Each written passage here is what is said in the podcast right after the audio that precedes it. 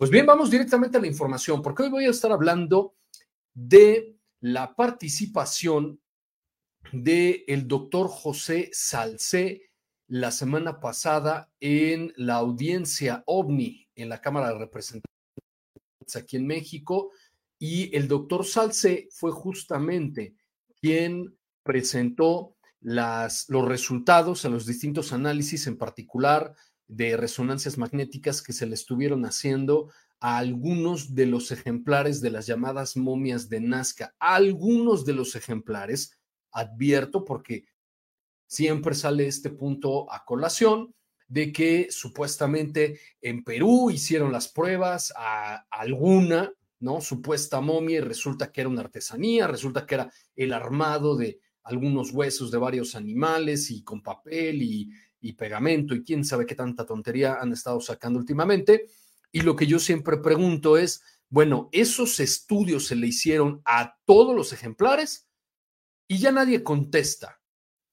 Y no solo eso, sino pues que el día de ayer se presentó justamente otros análisis más realizados a estos biológicos que están aquí en México.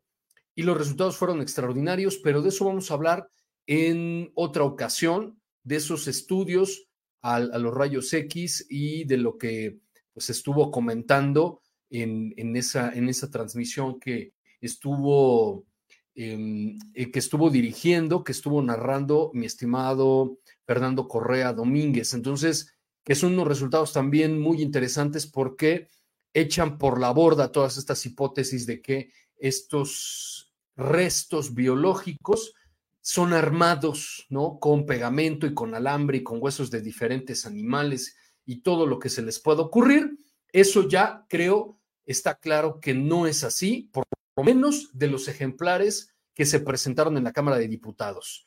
Entonces vamos a directamente a la información. Bueno, de entrada, el doctor Salcé ya les, ya les había yo comentado que estoy en pláticas con él para ver si me puede dar un espacio aquí en Sobrenatural y que pueda responder preguntas y respuestas. Y entonces estamos viendo, acomodando en su apretada agenda a ver qué día y qué hora nos puede regalar. Entonces, para no hacerlo repetir toda la presentación que le dio a los diputados y en general a los medios de comunicación la semana pasada, por eso decidí que esta noche vamos a estar platicando justamente de la presentación que el doctor hizo.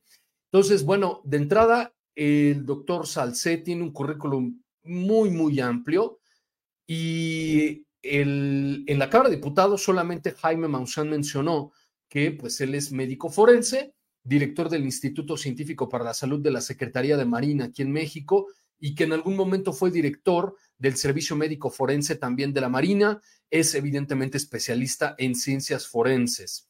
Lulú ya está por acá, mucho, mucho gusto verte como siempre presente en nuestros seminarios. Entonces, bueno, esto es básicamente el, muy brevemente lo quién es el doctor eh, José, de, eh, José Salcé, quien estuvo en la Cámara de Diputados presentando los resultados de algunos de los análisis que se le hicieron a las momias de Nazca. Entonces vamos a estar, ya sabes, platicando, interviniendo con la presentación del doctor Salcede hace una semana y haciendo algunos comentarios, preparando evidentemente pues esta posible entrevista que nos pueda dar y que eh, pues esperemos que sea pronto. Entonces vamos a ver lo que él dijo. De hecho, cuando yo estuve platicando con él para ver si nos puede dar una entrevista, yo le comentaba que desafortunadamente ahí en la audiencia, pues solamente se les dio 10 minutos a cada uno de los ponentes, con excepción de Ryan Graves y de Robert Salas. Y además, bueno, Ryan Graves fue mucho menos de los 15 minutos y, y Bob Salas se tardó mucho más, pero eh, con esas excepciones, el resto de los panelistas que estás viendo en tu pantalla tenían solo 10 minutos para hacer su presentación. Entonces yo supuse que el doctor Salce, pues se había quedado muy corto en todo lo que quería decir de los análisis de estos biológicos, porque podría yo suponer que 10 minutos no es suficiente para todos los resultados de los estudios que se les hicieron. pero me comentó el doctor que él sí dijo a los diputados todo lo que él quería decir. Entonces, eh, bueno, dije, entonces, en todo caso, en lugar de que nos venga aquí en Sobrenatural a presentar otra vez, mejor yo, yo hablo de su presentación y pues usted ya nada más viene y nos responde algunas preguntas. Entonces, en eso está la conversación con el, con el doctor. Vamos a irla viendo y analizándola. Muy buenas noches a todos. Quiero agradecer al diputado Sergio Gutiérrez Luna y al señor Jaime Maussan por el privilegio de coincidir en este tiempo. Es para mí un honor poder dirigirme a ustedes en tan alta tribuna para exponer los resultados de mis análisis derivados del estudio de la anatomía de estos cuerpos no humanos. Como médico forense, en colaboración con el biólogo José de la Cruz Ríos y con base a los resultados de diversas evidencias científicas, tales como rayos X, tomografía computarizada, reconstrucciones tridimensionales, análisis macroscópicos y microscópicos, histología, de carbono 14, antropología forense, anatomía comparada y de análisis de ADN? Bueno, como pueden ustedes observar, lo primero que habría que acotar en esta participación del doctor Salcé es toda la cantidad de estudios que se le realizaron a los cuerpos. Vuelvo a poner este paréntesis porque mucha gente me ha estado señalando esta situación, pero resulta que Jaime Maussan me presentó estudios que de otros cuerpos diferentes y de otras momias, etcétera. Bueno, no es exacto eso. Algunos de los estudios se realizaron a otras momias, como en el caso de la momia María, pero ya tuvimos aquí hace algunos días a el biólogo Ricardo Rangel que nos explicó que se hicieron pruebas a tres de estos biológicos y la cuarta prueba se hizo a María de ADN. Pero los que va a presentar el doctor Salceo, mejor dicho, que presentó la semana pasada, sí se realizaron a una de las momias que presentaron ese día en la Cámara de Diputados, ¿ok? Que es esta, este cuerpo que aparentemente tendría algo, no sé si se le llame huevos, pero Em, pues aparentemente creo que es eso, ¿no? Una serie de huevos en su interior. Y esa sí es una de las piezas que se presentaron en la Cámara de Diputados la semana pasada. Entonces, aguas con ese detalle.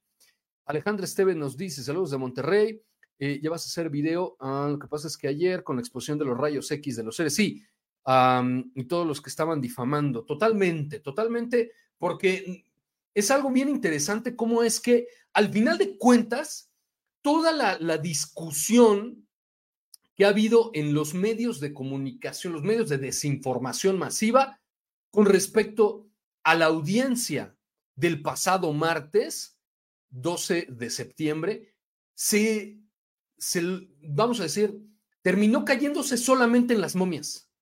Ya nadie habló de los no identificados. Ya nadie habló de la posición de, los, o potencial posición de los diputados. Nadie ha dicho que los diputados están avanzando en la reforma de ley producto de esa audiencia. Nadie ha dicho que el Senado ya se puso en contacto con Jaime Maussan para avanzar también en reformas donde se integra a la figura de los fenómenos anómalos no identificados en la ley, en el derecho positivo mexicano pero nadie ha dicho nada de eso. Todo mundo se la pasa hablando de las momias, descalificando y diciendo cualquier cantidad de ocurrencias sin base, sin estudios, como viendo lo está diciendo Alejandra.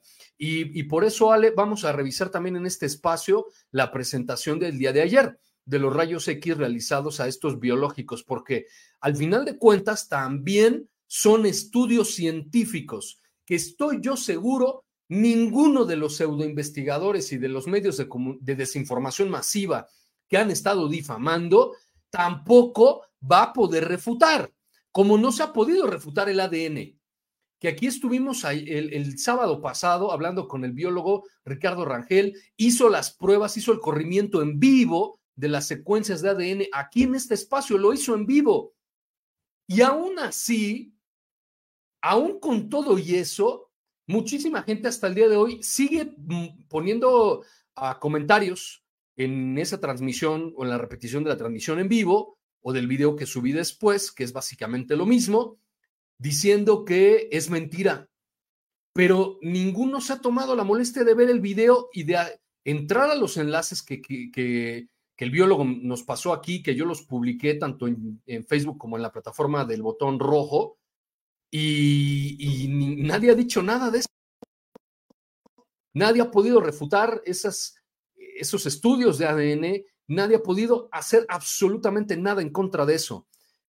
en fin, mi estimado Tlaconet, sin saludos desde Teotihuacán. Rudy Alberto, que se, que se está conectando en la red social del botoncito rojo, dice buenas noches, saludos desde Guatemala.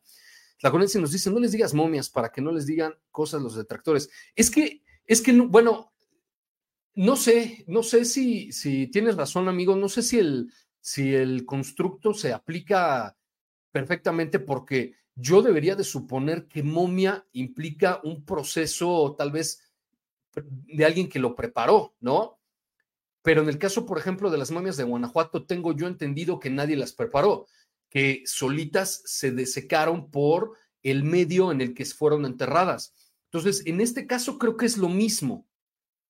Pero según yo entiendo, sería cosa de que le preguntara a algún, le a algún especialista y lo voy a hacer para ver si el término es correcto o no, porque tengo yo entendido, o, o por lo que pude entender, que estos biológicos sí recibieron una preparación con las algas diatomeas para poder secar el material orgánico y que no se echaran a perder, que no tuvieran bacterias, hongos y ese tipo de cosas. Entonces, me debo de suponer que el concepto de momia sí es aplicable, pero pero tienes razón, suena como, como muy de la gente que los intenta descalificar. Tienes razón. Voy, voy a tratar de, evitar ese, ese, esa palabra y, pues usar algún otro término. Mi estimado Rudy, que también se está conectando en la red social del botoncito rojo, nos dice, a mí me parece que son reales, por supuesto que son reales, y no se ha podido demostrar que todas son falsas. Por el hecho de que alguien haya comprado una, quizá allá en Perú, eh, ya saben, algunos de estos detractores y que según son investigadores han de haber comprado una por ahí en un mercado y dijo que entonces como le hizo pruebas a esa, entonces todas automáticamente son falsas, lo que es por supuesto una falacia lógica.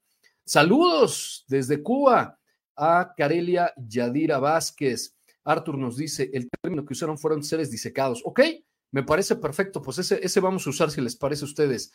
Mi estimado Francisco, saludos en, la red social del botoncito rojo. También saludos desde la Ciudad de México a mi estimado eh, Manuel Alejandro. Creo que hoy no tembló, ¿verdad? Hoy es 19. Bueno, esperemos que, que no pase más. Entonces, bueno, decíamos que estos primeros minutos, estos primeros segunditos de la participación del doctor Salcé en la Cámara de Diputados nos dejan claro que se le aplicaron, se le practicaron muchos tipos de análisis científicos a los biológicos, a las muestras de, em, de, de estos seres disecados. ¿Ok? Entonces, no es nada más que se le haya hecho alguna revisión por encimita y que alguien haya dicho que con eso era necesario. No, el doctor Salcé ya enlistó una serie de análisis científicos que se le realizaron a estas eh, muestras, incluyendo el ADN que ya platicamos el sábado pasado y que, bueno, nos dejan claro, incluso el doctor Salce abrió diciendo esto, que son cuerpos no humanos, porque es evidente que no son humanos. Para empezar, un humano no mide 60 centímetros, a menos de que sea, pues, no sé, un bebé, y eso no es el, los restos biológicos de un bebé humano. Entonces, el término de seres no humanos se aplica perfectamente y lo he repetido y lo voy a seguir repitiendo. Jaime lo ha repetido hasta el cansancio, todos lo hemos repetido hasta el cansancio. Nadie ha dicho que estos seres son extraterrestres. Nadie. Y todavía al día de hoy siguen algunos medios, incluso ya internacionales, diciendo que se presentaron cuerpos extraterrestres. Nadie usó la palabra extraterrestre en la audiencia del martes pasado salvo, creo, el doctor Aviloeb. Y el doctor Aviloeb no estaba hablando de estos biológicos, ¿sale? Entonces, aguas con eso, a los medios que les encanta inventar historias para vender y para conseguir me gusta, eso no es lo que el doctor Salce dijo, no es lo que Jaime Maussan dijo, no es lo que nadie en la audiencia de los diputados dijo. Vamos a seguir. Que es la reina de las evidencias en las ciencias forenses para estudios de comparación. Puedo afirmar que estos cuerpos no guardan relación con el ser humano. Para tal efecto, iniciaré con la descripción de las imágenes que estaremos observando a continuación. Son cuerpos de aproximadamente 60 centímetros de largo, cubiertos de un polvo blanco que mediante microscopía electrónica identificamos como polvo de diatomea, el cual permite la desecación de los cuerpos, así como la ausencia de generación de bacterias, hongos y fauna cadavérica. Bueno, ahí está lo que comentábamos justamente hace un minuto, ¿no? no estamos seguros si los cuerpos se prepararon a propósito con el polvo de esta sustancia, de esta alga, con la intención de preservarlos o naturalmente, pues así, digamos, fueron enterrados en un lugar donde, pues casualmente estaba ese polvo. Yo no lo creo, pero en fin, no vamos a especular más, ya de por sí nos, nos atacan de todo, entonces no vamos a especular. Lo que científicamente se comprueba es lo que el doctor Salcé está diciendo, estos cuerpos están cubiertos de este polvo blanco que a través de un análisis Em, se determinó que es justamente el polvo de diatomea que sí que tiene esta función, ¿no? De preservar los organismos y al mismo tiempo que evita la acumulación de bacterias, de hongos o de cualquier otro tipo de microorganismos que puedan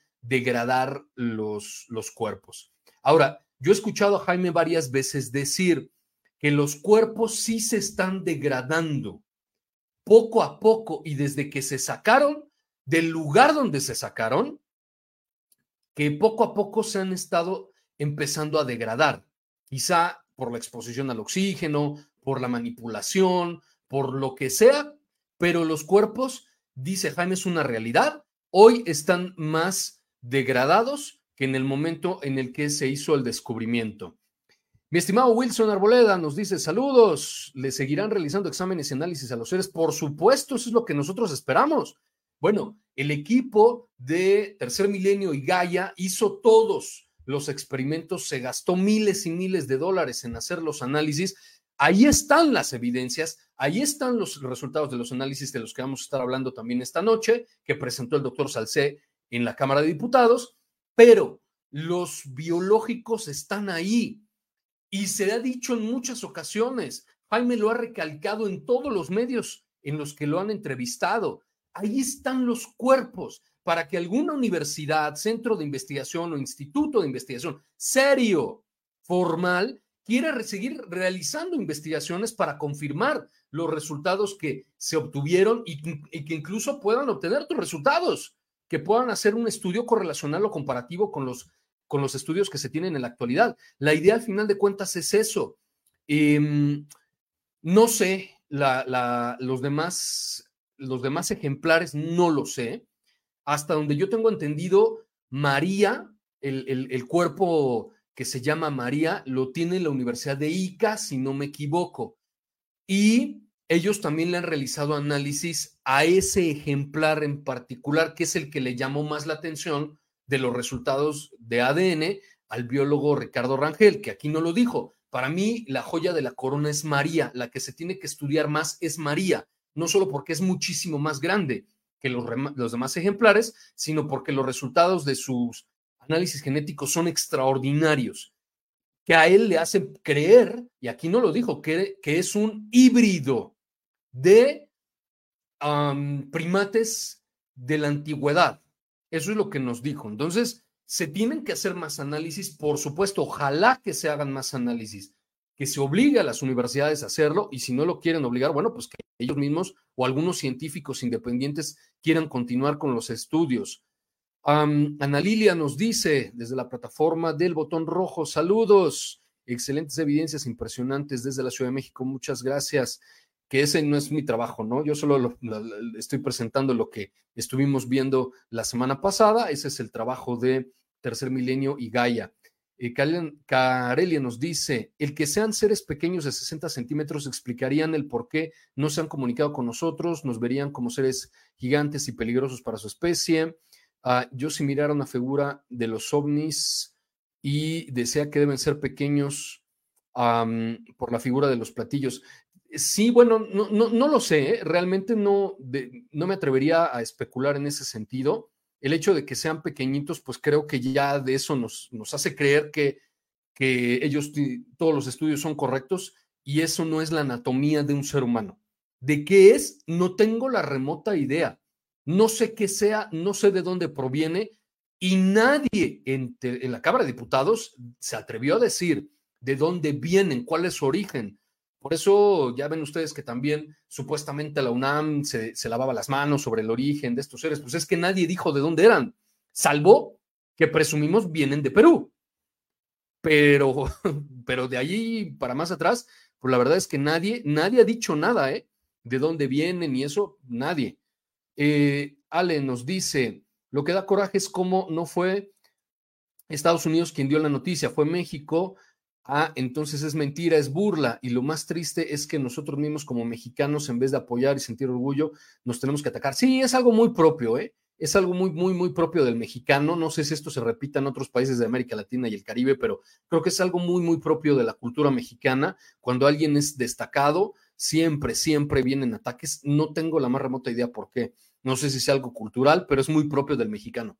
La Conexi nos dice algo también muy interesante, es que el más grande es el más antiguo. Sí, es María, justamente. María creo que es como mil años anterior a los resultados de, estos más pequeños. Así es. Eso, eh, según se dijo en no, sí, no, no, no. Eh, eso, se esa conclusión se ha llegado. Y es que podría ser como un altar o ofrenda o espacio mortuorio. Em, no sé si de esa época o es mucho más antiguo. Sí, yo no, yo no sé, no, no me atrevería también a, especular en ese sentido, amigo. Puede ser el hecho de que hayan encontrado tantos cuerpos, tantos restos juntos, tal vez podría hablar, ¿no? Eh, sí, tendríamos que hablarlo con un antropólogo o, algún etnólogo que, sepa de esto, pero es posible, ¿no? al, hecho de encontrar tantos cuerpos similares juntos en un solo espacio, creo que sí, podríamos decir que quizá estuvieron ahí, como un parte de un ritual no funerario em, o con algún sentido eh, espiritual, algo podría ser así, o, simplemente pues que era un, espacio donde se enterraba a estos y se acabó, ¿no? Eh, podría ser una o, podría ser la otra opción. Vamos a seguir con el doctor José Salcé. La presencia de este polvo permite la perfecta conservación por desecación de estos cuerpos provocando un proceso de conservación natural a través del tiempo, el cual pudimos calcular aplicando la prueba de carbono 14, mismo que señaló y dató un, promedio de mil años de antigüedad. Ahí está, ¿no? los distintos análisis de radiocarbono 14 que se hicieron a los ejemplares datan alrededor de mil años. Obviamente, pues siempre hay un margen de error, pero es eh, justamente lo que decía Tlaconetsin en este sentido. María, creo, creo, ¿eh? si no me equivoco, fue datada por lo menos mil años anteriores a estos, creo. lo que también es muy interesante porque hay una gran diferencia en, la datación de un ejemplar y de los demás. En este caso, vuelvo yo a repetir, fíjense qué interesante. Si en promedio la mayoría de los biológicos arrojaron como resultado en promedio alrededor de mil años de antigüedad, entonces, creo que eso ya descartaría el hecho de que este sea un fraude orquestado por Jaime Maussan y por eh, Joyce Mantilla y por quién sabe quién. Que eso es lo que han dicho muchos medios de desinformación masiva, que son ellos los que crearon estas momias, eh, bueno, estos seres, y que con tal de engañar y con no sé con qué fin perverso, y lo hicieron porque ven que son muy malos, entonces, ¿qué fueron ellos? Bueno, yo no sé entonces cómo lo hicieron ellos para conseguir restos de hace mil años. Y entonces mandar con una costurera o yo, no, yo qué sé, eh, con algún artesano a pegar o ensamblar todos estos eh, ejemplares si, si los que se analizaron con carbono 14 dieron mil años de antigüedad, pues yo no sé de dónde sacaron restos de mil años de antigüedad, pero en fin, ya saben ustedes cómo se las gastan. Vamos a seguir. Esto hace del lugar del hallazgo de estos cuerpos un lugar idóneo para su conservación y preservación por quien o quienes los hayan depositado en este sitio en el Perú. Entrando en el tema de la anatomía, podemos observar que tienen una estructura humanoide que consta de cabeza, tronco, abdomen y extremidades, las cuales concluyen en manos y pies tridáctilos. Bueno, no hay que mencionar nada más de lo que el doctor, el, médico forense, el especialista en medicina forense ya dijo. ¿Por qué razón se le llama humanoides? Porque tienen cabeza, tienen un torso, tienen extremidades, extremidades que terminan en pies y en manos de tres dedos. Por esa razón se les llama humanoides. Humanoide no es sinónimo de extraterrestre, no es sinónimo de alienígena y como no me canso de denunciarlo, no es sinónimo de marciano, como lo estaban diciendo algunos de los periodistas que se encontraban en las filas de arriba donde estaba yo sentado, que burlonamente decían que estos eran marcianos. En ningún momento se dijo marciano, en ningún momento alienígena ni extraterrestre salió a colación. Humanoide sí, ¿Por qué? Porque el sufijo em, oide implica justamente pretensión de o que se parece a.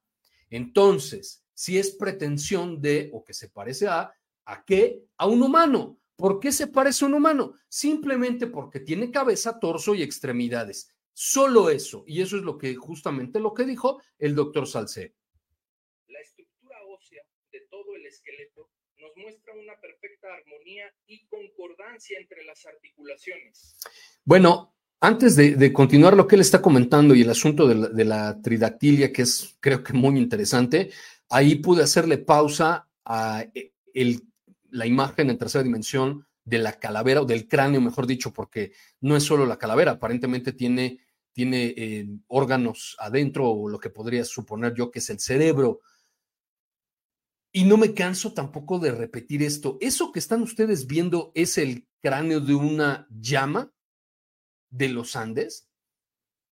Yo no sé de dónde caramba sacaron esa locura que esto era una llama o que la cabeza era de una llama y el cuerpo no sé de qué dijeron. O a lo mejor ellos creen que las llamas pueden caminar en dos pies y tienen manos, o no sé, no sé qué es a lo que se referían con el tema de las llamas, o que si solo la cabeza es de llama. Yo pregunto, ¿eso es el cráneo de una llama? ¿La cabeza de una llama? Bueno, incluso aquí cuando tuvimos al biólogo Ricardo Rangel, algunos amigos de Perú que se conectaron ese en vivo comentaron justamente eso, que ellos son de esa región y las llamas no se ven así. Entonces yo no sé de dónde salió esa idea, pero en fin, vamos a seguir. La parte final de cada hueso embona a la perfección con el hueso que le sigue y además se observa el desgaste de estos por el movimiento de la biomecánica propia del espécimen. Fíjense qué interesante es esto. Para aquellos que dicen que ya se demostró que era un fraude y que, que estos eh, seres fueron armados de diferentes huesos, de no sé de qué, de llama y a lo mejor de pollo, de quién sabe qué cosa, el doctor Salcé, un médico forense, acaba de decir, bueno, lo dijo la semana pasada, pero aquí lo acabamos de escuchar, cada hueso embona perfectamente con el otro. ¿Eso qué quiere decir? Que naturalmente estos restos pertenecen a una misma criatura. No los armaron y no los pegaron como un experto en taxidermia pudiera llegar a hacerlo, donde igual eh, Ricardo Rangel lo comentó, al final de cuentas, aunque sean artistas los taxidermistas, si hacen análisis de rayos X y de resonancias magnéticas, se va a ver que adentro están rellenos de algún material, justamente en lugar del músculo, que los huesos quizá están rotos o que quizá, si como dicen, ¿no? Esto lo armaron de diferentes partes de animales, se vería en la resonancia magnética y se vería en los rayos X. La pregunta es por qué no se ve. Y no solo eso, el doctor Salce acaba de decir, los, los huesos muestran un desgaste natural propio de la biomecánica de estos seres. ¿Qué quiere decir eso? Pues que igual que nosotros, el caminar, el hacer ejercicio, el tener de repente algún accidente, el correr, el sentarse, eh, yo qué sé, pues obviamente se ve en el desgaste de nuestros huesos, de la misma manera que nos está diciendo se nota en el desgaste de estos ejemplares que se estudiaron. Los huesos muy resistentes, pero muy ligeros, fuertes, pero livianos, como los de las aves. La cabeza es un elemento de particular interés, ya que es grande en sus proporciones comparadas al cuerpo. Sin embargo, es un cráneo neumatizado, es decir, con espacios que le permiten ser muy ligero, pero rígido y resistente, con una gran cavidad intracraneal, lo cual evidencia que era contenedor de material cerebral o neurológico muy grande. Bueno, creo que, creo que eso es evidente, ¿no? Y creo que todo mundo ya lo sabemos, que la cabeza es, en comparación con los seres humanos, evidentemente, es muy grande en relación al cuerpo si comparamos las cabezas de los seres humanos en relación al resto del cuerpo. Estos seres tienen una cabeza desproporcionadamente grande si lo comparamos con nosotros. Entonces, esto sugiere, nos dice el doctor, lo que además es cierto, que tienen una cavidad craneal muy grande, es decir, un cerebro mucho más grande del que podíamos tener nosotros. Em, no solo eso, sino llama también la atención el hecho de ese detalle de los huesos. Él dijo, el doctor Salcé dijo que eran como huesos de ave, porque ya ven que las aves para poder volar tienen huesos muy resistentes, pero, eh, pero muy ligeros. No estoy seguro si están como más huecos o son más porosos, no estoy tan seguro cómo funciona el esqueleto de un ave, pero yo sí he escuchado eso en algún momento para tener esta capacidad de vuelo son mucho más ligeros que nosotros y sus huesos son más resistentes. Muy probablemente tenga una función similar el de estos seres. No estoy diciendo que ellos volaran, no parecen que tuvieran la capacidad de volar, pero es curioso que el doctor Salce haga esa comparación de los huesos de estos ejemplares con las aves vamos a leer más comentarios aquí en Facebook. Lulu nos dice, el debate debió centrarse en el ADN porque es la madre de todas las pruebas y de los demás estudios científicos. Es correcto. Es inaudito cómo incluso científicos se han atrevido a llegar a conclusiones anticipadas sin partir del ADN y demás estudios, pero, y peor aún, sin haber estudiado nunca los ejemplares. Bueno, es que eh, eh, Lulu dice que es inaudito, pero realmente no es tanto. Ya ven que aquí hace no mucho tiempo les presenté una entrevista que le hicieron justamente al doctor Avi Loeb, que de astrofísico de la Universidad de Harvard con respecto a los fenómenos anómalos no identificados. Y el doctor Loeb decía lo mismo, que sus colegas científicos no estudiaban los datos y no hacían ciencia. Ellos creían tener la respuesta por adelantado y decir, yo ya resolví el problema de los ovnis sin estudiar los datos. Entonces, no es tan raro. Yo creo que más bien es todo lo contrario y lo he dicho siempre. Y, no, y, es más, me atrevería hasta asegurarlo así como se los estoy diciendo. Los científicos, muchos, no todos evidentemente, pero muchos científicos y académicos son las personas menos científicas o con un espíritu menos científico que uno pudiera creer, incluso menor que el de mucha población que no tiene pues grados y, estudios eh, en ciencia. Pero siempre es así. Solo habría que recordar, por ejemplo, la, mm, em, la teoría de las revoluciones científicas de Kuhn, que Kuhn decía que la ciencia era como si fuera un resorte, ¿no? Algo así como un resorte. Entonces, hay un grupo pequeñito de científicos que se anticipa a la mayoría y crea nuevas ideas, crea nuevas hipótesis y después, si estas hipótesis y, y todos los demás no lo siguen, generalmente hasta los ridiculizan, se burlan de ellos. Pero conforme pasa el tiempo y avanza la tecnología y resulta que esas hipótesis terminan siendo verdaderas, entonces sí, La mayoría de los científicos cambian a este nuevo paradigma y quedan algunos rezagados. Ah, y entonces así va cambiando, va como, como evolucionando, ¿no? Como si fuera esta figura del resortito. Pero siempre hay un puñado de científicos que son aventureros, que se arriesgan, que no les importa que se burlen de ellos y se anticipan al resto. Y toda la masa de científicos que más bien parecen borregos, no se atreven a seguir ese campo por miedo a la ridiculización, a perder el prestigio, etc. Y de pronto, cuando se comprueba que estos se adelantaron a su tiempo y tenían razón, entonces ahí van todos los demás. Y el paradigma ahora imperante es este. Y siempre va a haber uno que se salga del cajón y se anticipe. Entonces, parece ser que así funciona en términos generales, ¿eh? muy burdos, lo estoy explicando, este, este concepto de, los, de las revoluciones científicas de Kuhn. Y yo creo que así es, por lo que les he comentado en muchas ocasiones. Incluso a mí mismo me dijeron que no, o sea, este tema para tesis doctoral ni al caso, o sea, ninguna universidad lo va a aceptar. Bueno, quizá hoy no, pero estoy seguro que en unos 10, 15 o 20 años, la gran mayoría de las tesis de, licenciaturas y de posgrados, de alguna u otra manera van a estar vinculados al fenómeno de los, de los no identificados. Y después de eso, pues ya serán otras cosas raras. Entonces, así es como funciona. Em, eh, Johnny, perdón, eh, nos dice, ¿qué pasa? La UNAM ya se desligó de la data de los mil años de las momias mencionan que ese no fue el estudio que hicieron. Yo no, yo no he visto esa declaración, habría que verla, pero ah, hasta donde tengo entendido, sí, eh, más o menos datan los especímenes, las muestras de los especímenes, más o menos por ahí 800, mil años, una cosa de esas, la mayoría, no todas. Entonces, tendría que revisar esa, esa declaración que, que nos comentas, amigo de la UNAM, y echarle un ojito, porque la UNAM Ah, la UNAM, como casi todas las universidades que dependen de presupuestos federales y eso que son autónomas, eh, muchos de los científicos que integran estas aulas, les digo, van siguiendo esta corriente que les estoy yo expresando aquí.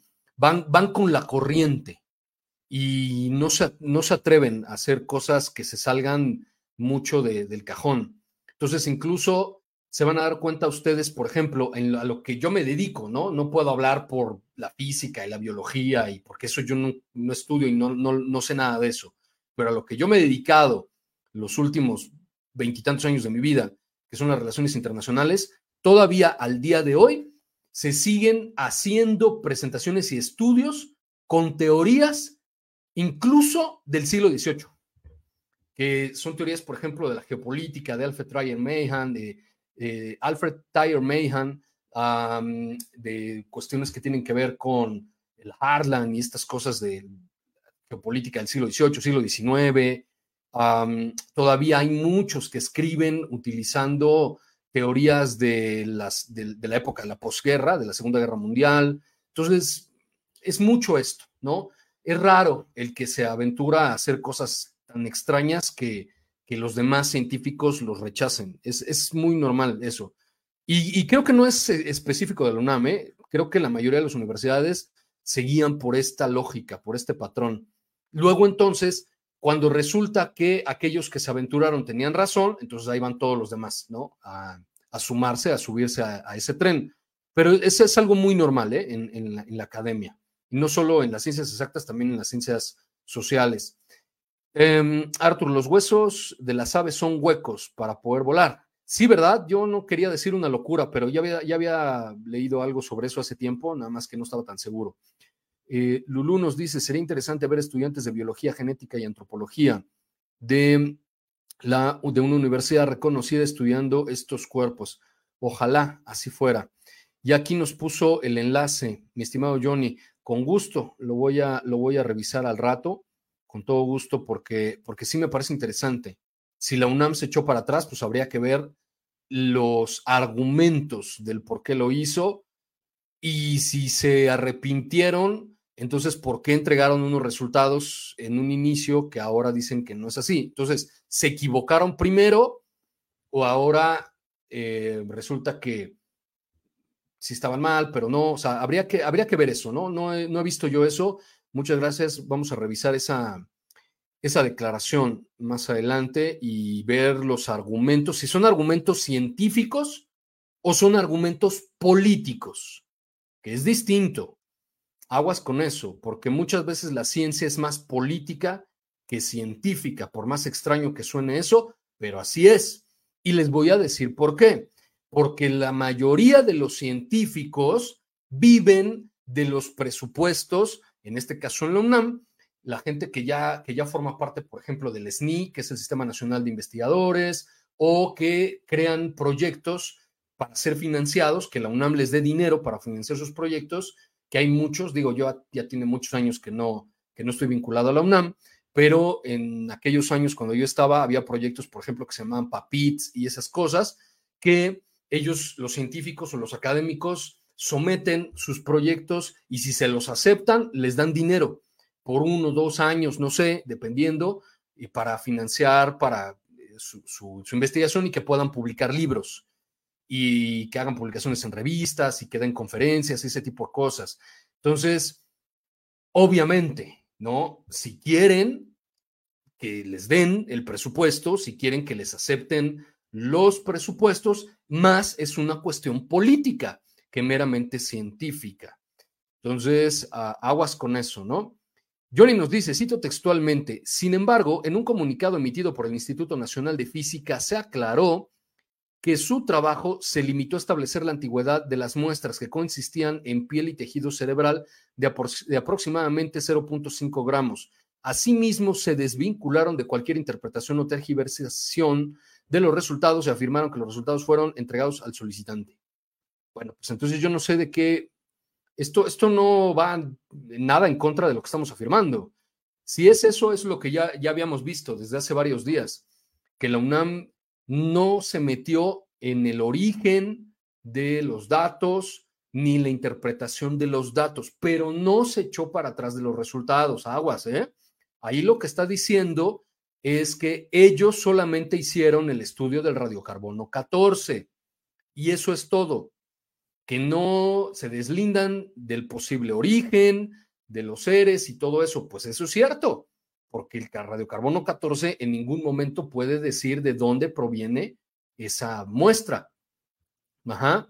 Entonces, lo único que da es una fecha aproximada y eso es todo, ¿no? Entonces, aguas con eso, porque a lo que yo me refería es, si la UNAM se retractó de la edad de las piezas, habría que revisar por qué lo hizo. Y si tuvo un error entonces, su, su análisis, o mintieron y después se retractaron, o qué pasó ahí. Pero hasta donde yo estoy observando del texto que, que citó aquí Johnny, no se están retractando del análisis y de los resultados del análisis. De lo que se están deslindando es del origen de las muestras y de la interpretación que se le pueden dar a las mismas o de la desviación que se le puede dar a los resultados. Y en eso tiene toda la razón, ¿no? Porque eh, habría, habría que checar el, eh, a, qué se refiere con ese asunto. Ahí yo no veo que se esté retractando del resultado de la edad, pero bueno, vamos, vamos a revisarlo más detenidamente en otra ocasión. Vamos a continuar. Igualmente, vemos que los espacios de las órbitas oculares son de un tamaño muy amplio, lo que permitiría una visión estereoscópica muy amplia para este espécimen. Cuenta además con unas fosas nasales muy pequeñas y con una cavidad oral que por su articulación mandibular y ausencia de piezas dentales permite determinar que su alimentación era por deglución y no por masticación.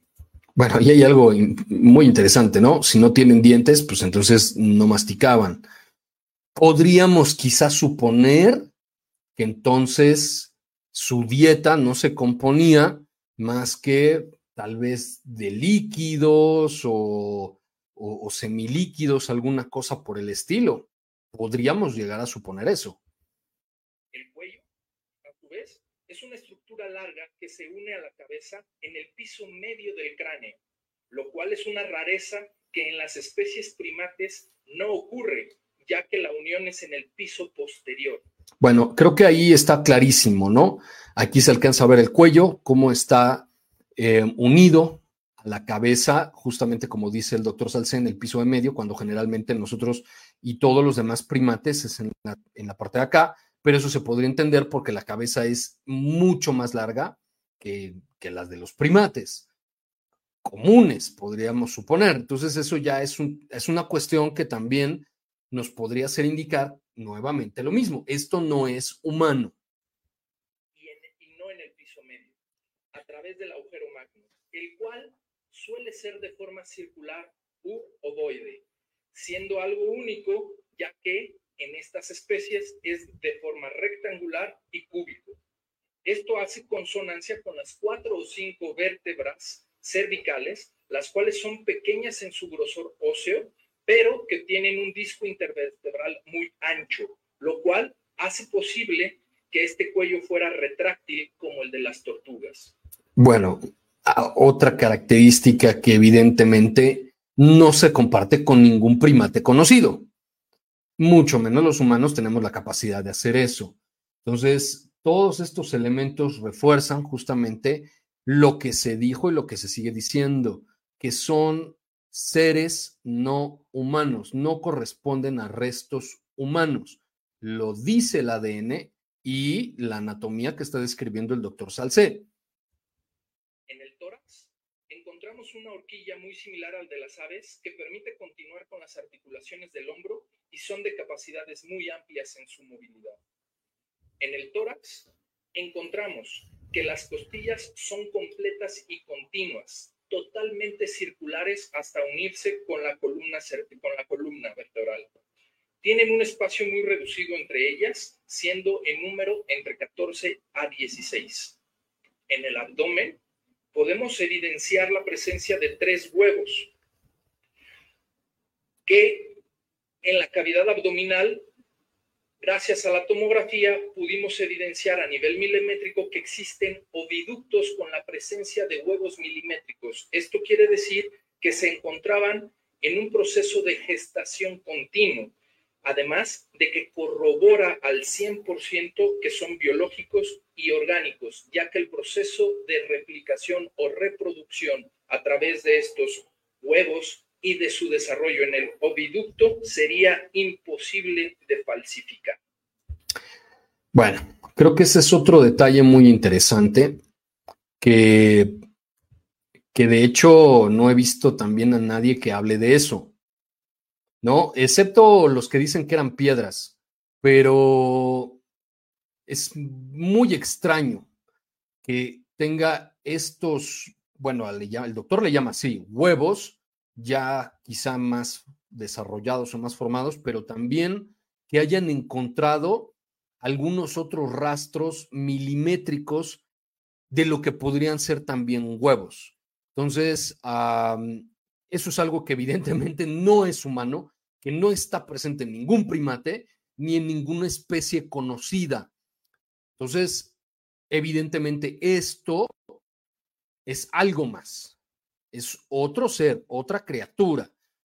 Em, dice Lulú, es importante mencionar a las otras momias, las manos tridáctilas también, sueltas, cabezas y otros artefactos, eh, como eh, piezas, placas metálicas. Sí, de eso va a hablar ahorita el doctor. Eh, recuerdo que habló justamente de esa placa que tienen en el pecho y, que además es de un metal muy extraño, ¿no? De implantes que hablan de seres inteligentes. Aparentemente sí, ¿no? aparentemente, sobre todo por la capacidad craneal que, que supone ¿no? un cerebro mucho más grande que el nuestro, pues creo que hablaría de, seres posiblemente inteligentes, ¿no? dice Sally, hola, por favor, sé que esta publicación, a ver, espérame, déjenme ver, es otro de los spam que se nos meten todo el tiempo a, este espacio, no tengo idea por qué, pero bueno, ya bloqueamos ahí a la persona que lo puso y vamos a borrar el comentario. Eh, y, y Lulu sí nos dice que eh, huevos fosilizados, por eso parecen piedras. Es que hay gente que dijo que eran piedras, que alguien abrió la pieza y le metió piedras ahí y listo, ¿no? Afirmando que eran eso, piedras. Angélica nos dice, pero los huevos se refiere a cascarón tipo de aves, no como un embrión. No, sí tienen embriones adentro. Sí tienen embriones. Y, ahorita los, presenta el doctor Salcé. Mingus dice, pienso que estos seres son eh, creador también por algo desconocido, por eso lleva la chapa metálica. Pues no sé, no sé por qué, pero sí tiene, es muy raro eso que tienen en el pecho, eh, como cascarones, y dentro tienen embriones totalmente, sí, tienen embriones adentro y las tomografías los revelaron. Entonces, eso afirma que no son piedras. Vamos a seguir. Observar, gracias a la tomografía, los trazos de músculos, tendones, ligamentos y vasos sanguíneos, así como posibles órganos u organelos que habrá que definir en estudios posteriores. Llegando a las extremidades, podemos señalar que hay una completa armonía y concordancia entre las articulaciones y el desgaste propio de la biomecánica del espécimen, las cuales terminan en manos y pies tridáctilos de cinco falanges. Esto les permitiría no ocupar el dedo pulgar como posición, sino ocupar sus tres dedos en manera de envolvimiento para sujetar las cosas. Y fíjense, e, ese asunto de los tres dedos es muy interesante, lo, mencionó también en la entrevista que le hicimos al biólogo Rangel, eh, Ricardo Rangel, porque él mencionaba también ese detalle de la tridactilia, que es de cinco falanges, es decir, nosotros nada más tenemos pues estos, ¿no? En los dedos, y ellos tendrían otras dos falanges, lo que les permitiría hacer como que este agarre, ¿no? no necesitarían tener pulgar oponible como lo tenemos nosotros. Y con eso pueden sujetar, podrían sujetar cosas. Entonces, mm, incluso ahí vieron la comparación, ya no quiero regresar al video para no alargarnos más, pero vieron la comparación que se hizo del el cuerpo en rayos X del esqueleto de una de estas muestras, justamente la que estamos viendo ahorita con estos pues huevos, así lo dice el doctor Salcé, comparado con el esqueleto de un ser humano y es total y completamente distinto. He aquí una de las particularidades más sobresalientes y relevantes que no, que no cuentan con huesos del carpo y del tarso. Las falanges son directas a los huesos del brazo y el antebrazo. Además de que terminan en una, en una especie de lecho unguial para la uña y que a observación de microscopios encontramos huellas digitales. Esto sería imposible de replicar. Bueno, ¿por qué nadie ha dicho nada de eso? ¿Por qué aquellos que dicen que es una llama armada con papel maché y con huesos de otros animales, ¿por qué nadie ha podido refutar lo que el doctor Salce acaba de decir? Que tienen huellas digitales que solamente con un estudio bajo microscopio se pudieron observar que tienen huellas digitales. Yo no he visto a nadie de los que andan por ahí eh, gritando en las redes sociales que esto es un fraude, nadie que haya podido refutar que estos em, biológicos tienen huellas digitales. ¿Y cómo podrían hace mil años un artesano hacer huellas digitales? me parece sumamente complicado que se pueda realizar si esto es falso. Vamos a seguir. Estas huellas digitales son de particular interés, ya que la mayoría de los especímenes en este planeta tienen huellas onduladas o circulares, y las huellas digitales de estos especímenes son completamente rectas y lineales de forma horizontal. Otra particularidad es que algunos de estos cuerpos poseen implantes metálicos que se encuentran perfectamente adosados dentro de la piel y hacia la superficie, haciendo una fusión biofuncional muy impresionante. Estos implantes son la aleación de diversos metales dentro de los cuales destaca el osmio y el cadmio, mismos que son ocupados actualmente para la telecomunicación satelital. Por último, señalaré. Bueno, Ahí está el detalle de los de estos aparentes implantes que tienen en el pecho, que ya vimos mucho las imágenes que, que tienen estos ejemplares. Y lo interesante justamente es eso, el material del que están hechos. Yo no he escuchado ni he leído nunca que alguna cultura prehispánica en, todo el continente americano llegue a usar una aleación de esos metales con fines rituales o simplemente de adornos. Se pueden encontrar cualquier cantidad de cosas que ustedes se puedan imaginar, ¿no? Oro, plata, cobre y aleaciones de estos mismos y en fin.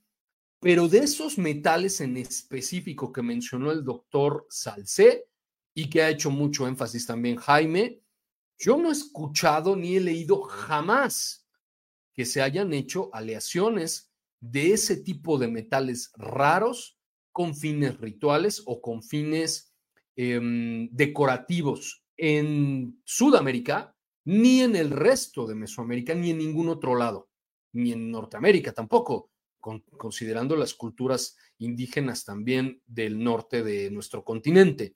Yo no he visto, ni he escuchado, ni he leído jamás que se use aleación de esos metales tan raros que, como ya ustedes escucharon, hoy se utilizan para las telecomunicaciones, que es justamente los implantes metálicos de los que hace referencia Lulú, que son de un metal tan extraño que parece más bien lo que el doctor dijo, que es biofuncional, es decir, que tiene una función, no solamente ritual o funeraria o un adorno, sino potencialmente podrían tener una función práctica.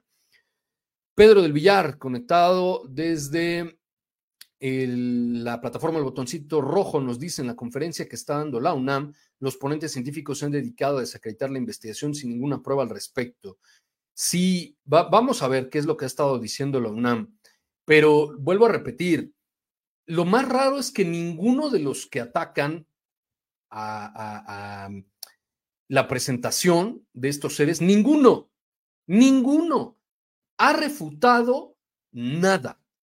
Ninguno ha refutado esto que estaba hablando el doctor Salcé, ninguno ha refutado los resultados de ADN, ninguno ha podido refutar los resultados científicos que se le han hecho a estos especímenes. No estamos hablando de todos los demás, solo de estos, de los que se están presentando.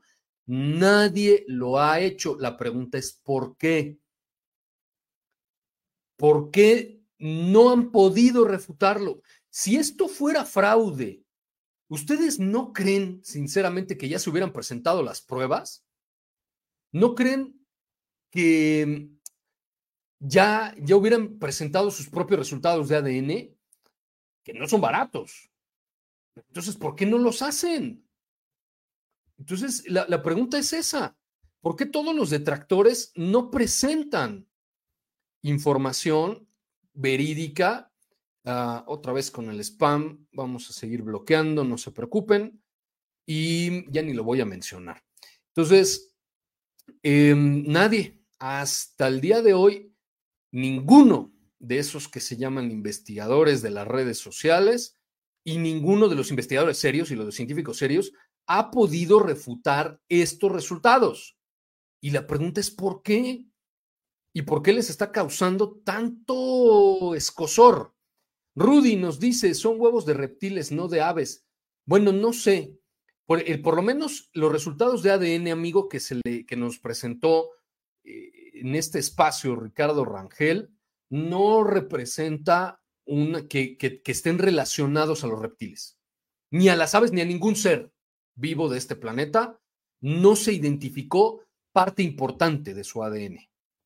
En algunos más, en algunos menos, en algunas muestras hay más contaminación que en otras. No vamos a repetir todo lo que se dijo, los invito para que vayan y vean la entrevista que le hice al biólogo Ricardo Rangel, ahí queda claro, no son reptiles, no son aves, no son primates, no sabemos qué son, pero lo que el ADN determina es que gran parte de su código genético no se encontró con la base de datos, no se encontraron coincidencias con la base de datos que se tiene a disposición con más de 700 mil em, registros de secuencias parciales y secuencias completas de seres vivos en el planeta. Ni virus, ni hongos, ni bacterias, ni plantas, ni animales, no se parecen a nada. Gran parte de su ADN no se parece, excepto María. que María es otra cosa completamente distinta, ¿no? Y lo platicamos en su momento. Bueno, eh, Lulú nos dice, ¿por qué los medios tradicionales no entrevistan a estos profesionales? Bien fácil, porque si los entrevistaran, se viene para abajo su teatrito. Es, esos encabezados de que es un fraude y nos mintieron y nos vieron, nos vienen ver la cara, ya no podrían seguirlos haciendo. Es que, es que ahí está el punto. ¿Por qué no vuelven a realizar estos estudios ellos mismos? ¿Por qué ellos no financian nuevas pruebas de ADN? ¿Por qué no analizan las pruebas de ADN que están públicas y que todos podemos consultarlas? Y aquí les puse los enlaces para que vayan ustedes y hagan el mismo proceso que hizo el biólogo y que vean los resultados del ADN de todas las muestras. ¿Por qué ellos no lo hacen? No lo sé.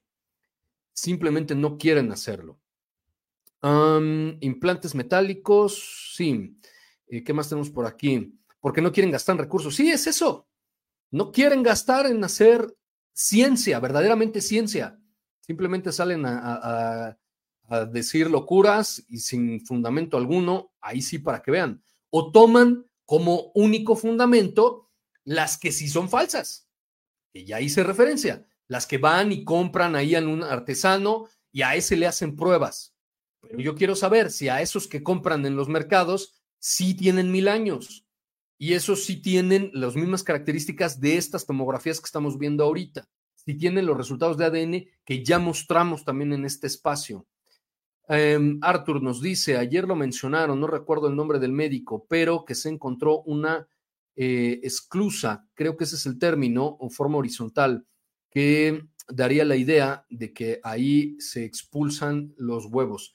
No lo he visto, tendría que verlo, amigo. Ah, si tienes el enlace, con todo gusto. También vamos a revisar el enlace que nos pusieron por ahí de la UNAM para ver realmente qué está diciendo la UNAM y de qué se está deslindando. Que los análisis de ADN, después de haber sido comparados con más de, de un millón de especies registradas, encontramos que existe una diferencia significante entre lo conocido y estos cuerpos. Estos estudios se realizaron en diversas instituciones de alto nivel, tanto nacional como internacional, y los resultados dieron evidencia de que un 70% del material genético tiene coincidencia con lo conocido, pero hay una diferencia del 30%. ¿Cuál es la bueno, ahí hay, que tener cuidado. ¿eh? El doctor Salcé está hablando de una de las muestras que tiene coincidencia en el 70% con seres vivos reconocidos de este mundo y el 30% no, pero no todas las muestras. Acuérdense que eso lo vimos el sábado. Una muestra en particular, más del 60% del ADN, no se encontró relación con ningún ser vivo del planeta registrado en la base de datos del gobierno de los Estados Unidos. Pero no todos. María, más del noventa y tantos por ciento sí se reconoció. ¿Sale? Entonces varían mucho de espécimen a espécimen. Aguas con eso. Aquí está hablando de una de las muestras en particular que resultó que el 60% o por ahí sí se encontró relación con seres vivos de nuestro planeta y el 30% no. Vamos a ver por qué él dice que aún así un 30% es muy, muy destacado y por qué importa.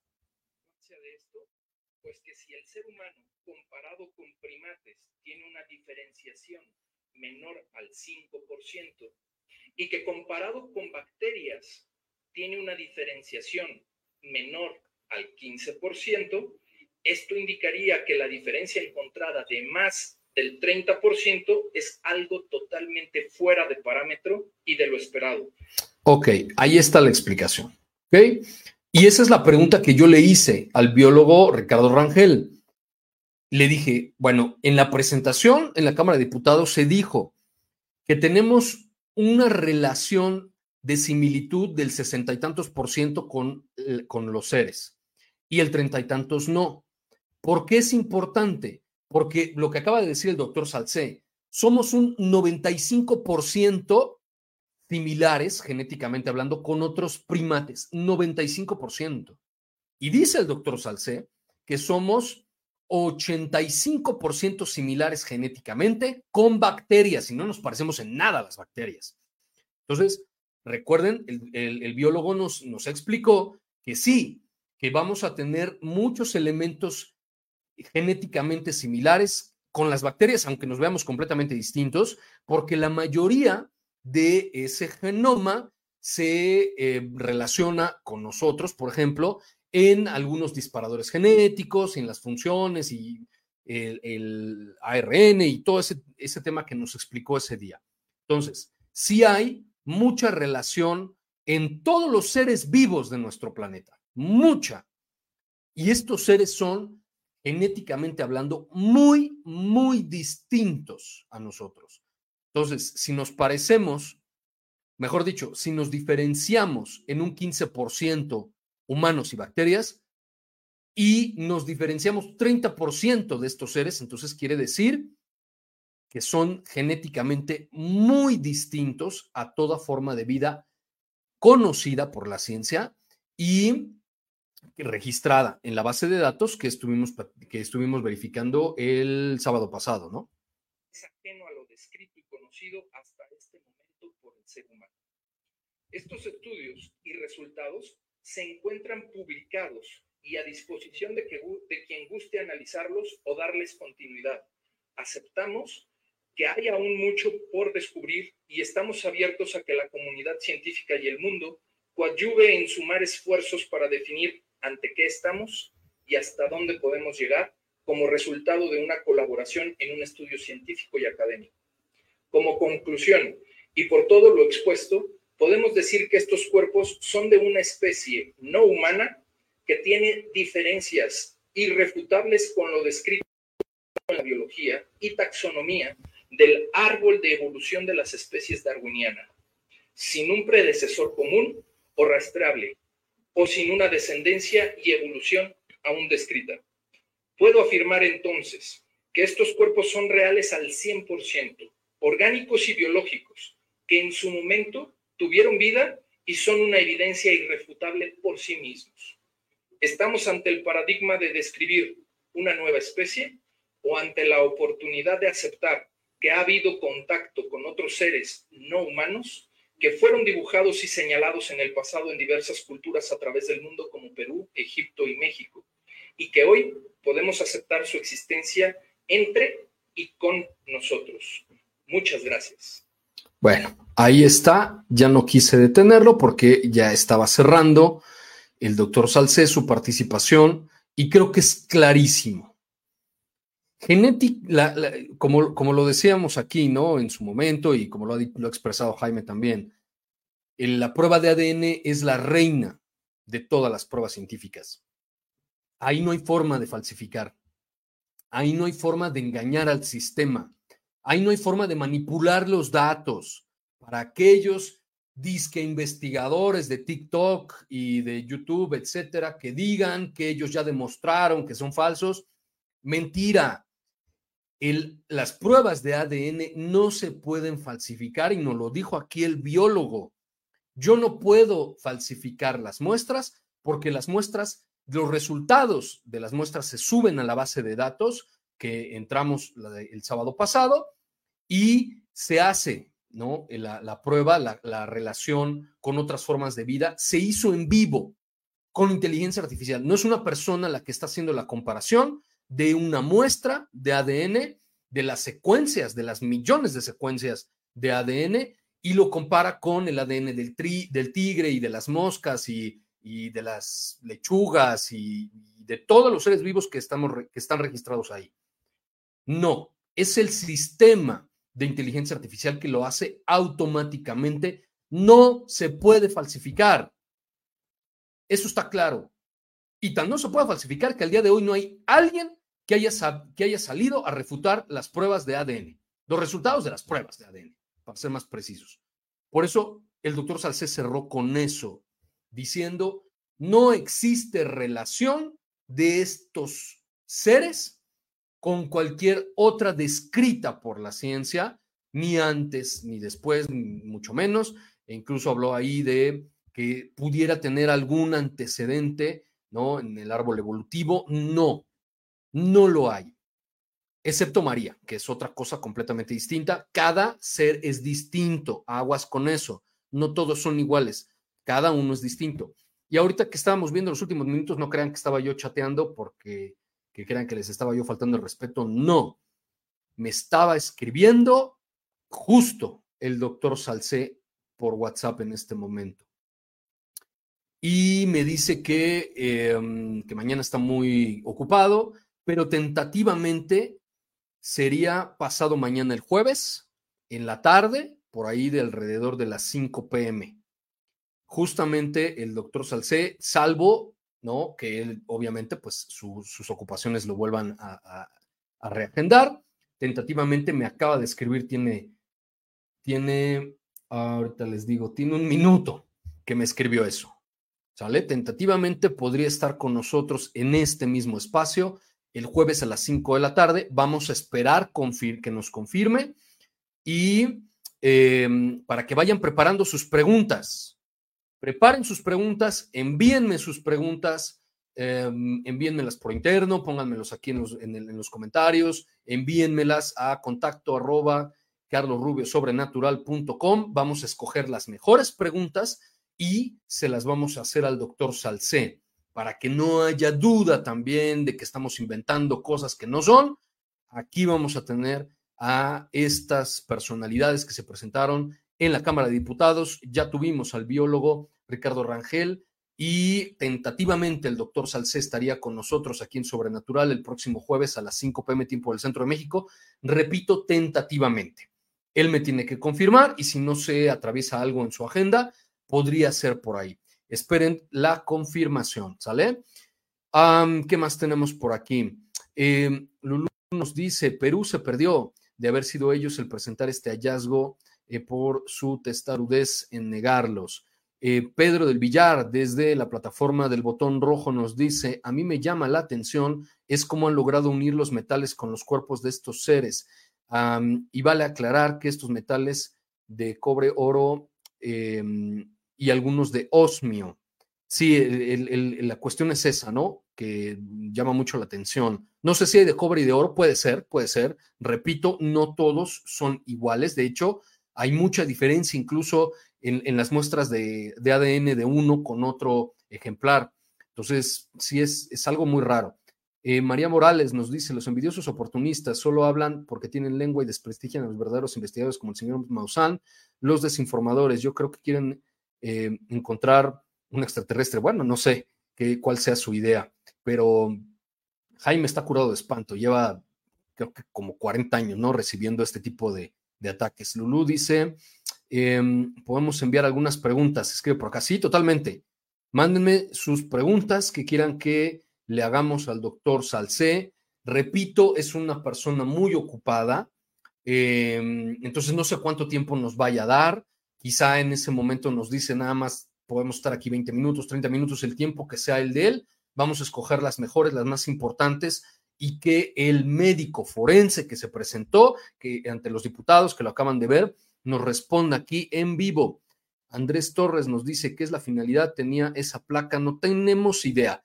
Y ni Jaime Maussan ha dicho ni especulado nada, solo dijo lo que comentó ahorita, ustedes lo vieron, bueno, el martes pasado, el doctor Salcé, que el osmio y el cadmio se utilizan en la actualidad en la industria de las telecomunicaciones, pero nunca han dicho ¿eh?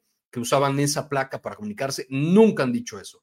Entonces, porque ya ven que les encanta andar inventando. Eh, Pedro dice, son de cobre y oro. Eh, están en los análisis, el link que te dejé. Ok, perfecto. Los vamos a revisar con todo gusto porque hay muchísimo más que ver de esto. De hecho, eh, hoy en la tarde alguien más me puso por ahí que un, video de, creo que también de la plataforma del botón rojo, diciendo que ya alguien en Rusia había hecho eh, análisis de, estos, no sé si de estos ejemplares o de otros o de, o de cuál, pero desde hace años atrás ya habían hecho otros análisis anteriores, entonces también tengo mucha tarea para, para revisar material y ver de qué se trata. Y Pedro nos dice, son precolombinos, según el reporte que hizo el Instituto Geológico, Minero y Metalúrgico de Perú. Claro, sí, totalmente, ¿no? Que es más o menos las fechas que, arrojó el radiocarbono 14. No son ejemplares nuevos, no los armaron la semana pasada antes de entrar a la Cámara de Diputados, eso es seguro. No son nuevos. Pues bueno, ahí está la participación del doctor José Salcé de la semana pasada en la audiencia ante la Cámara de Diputados y sobre los biológicos, sobre la anatomía y los análisis a los cuerpos. Y entonces, mándenme, váyanme mandando. Tenemos eh, mañana miércoles y parte del jueves para que me manden, jueves tempranito, que me manden sus preguntas que quieren que le hagamos al doctor Salcé en vivo. Y si no cambian las cosas, si él me confirma, nos estaremos, lo estaremos teniendo aquí en este mismo espacio totalmente en vivo para que nos responda las mejores preguntas. Les recuerdo que por favor em, dejen su manita en este video, hagan sus comentarios, compártanlo con sus amigos, con su familia, con todo mundo, porque ese tipo de acciones hacen que las plataformas me eh, recomienden a personas que no me siguen, que no me conocen y que creen las plataformas que este contenido les puede gustar. Eso me ayudaría mucho para eh, que lleguemos cada vez a más personas. Y em, que me sigan también en todas las redes sociales. Me encuentran como Carlos Rubio Sobrenatural en Facebook, en YouTube, en Instagram, en TikTok, arroba prof. Carlos Rubio en antes em, Twitter. Eh, unos últimos comentarios. Mi estimado Pedro dice, en ese enlace están los análisis que se hizo el Instituto INCARI están las pruebas de ADN, carbono 14, radiografías y demás exámenes y reportes anteriores, me supongo. Vamos a revisarlos porque también son interesantes y lo más interesante es a qué ejemplares se hicieron, eso es una cosa importante, porque tengo yo entendido que se han encontrado varios. Bueno, pues no a todos se les han hecho análisis, no a todos se les hicieron los mismos análisis, a muchos debo suponer que ni siquiera se han eh, hecho resultados. Entonces hay que tener cuidado para ver qué ejemplares son los que se han estudiado. Y Arturo dice, a mí me salen las preguntas a la mera hora. Este, bueno, no, no, no sé, amigos, si, si a la mera hora, porque les digo que el doctor siempre anda corriendo y ahorita es lo que me decía, que ni hoy ni mañana, que todo el día va a estar muy ocupado, pero el jueves tentativamente es ahora.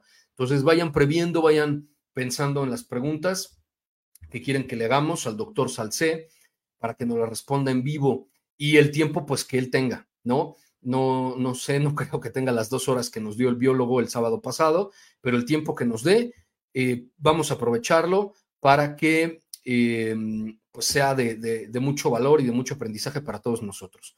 ¿Sale? Son como siete ejemplares. Eh, a María, sí, María, es que María es muy distinta a todo lo demás. A Josefina y Alberto. Ok. Bueno, maravilloso. Pues ya me llevo yo mucha tarea para revisar de los análisis anteriores que, que le hicieron en Rusia, Aquí nos está diciendo Pedro que también en Perú se han hecho varios y vamos a seguir haciendo pues esta labor de difusión de lo que se vio el pasado martes 12 de septiembre. Y bueno, les, les repito que tentativamente sería el jueves a las 5 de la tarde, salvo que el doctor vuelva a cambiar la hora. Yo soy Carlos Rubio y nos vemos en la siguiente emisión de este espacio. Todavía al ratito les voy a publicar evidencias, ya lo saben, Em, evidencias que me mandan, no todas creo yo que sean auténticas y cuando creo que son falsas lo digo también. Y de todas maneras, pues algunos me salen y dicen que no es posible, que como diga que son falsas, pero bueno, eh, digo, doy yo mi opinión con la información que tengo. Y como siempre les digo, al final de cuentas, la opinión más valiosa es la de ustedes. Nos vemos en la siguiente emisión de este espacio.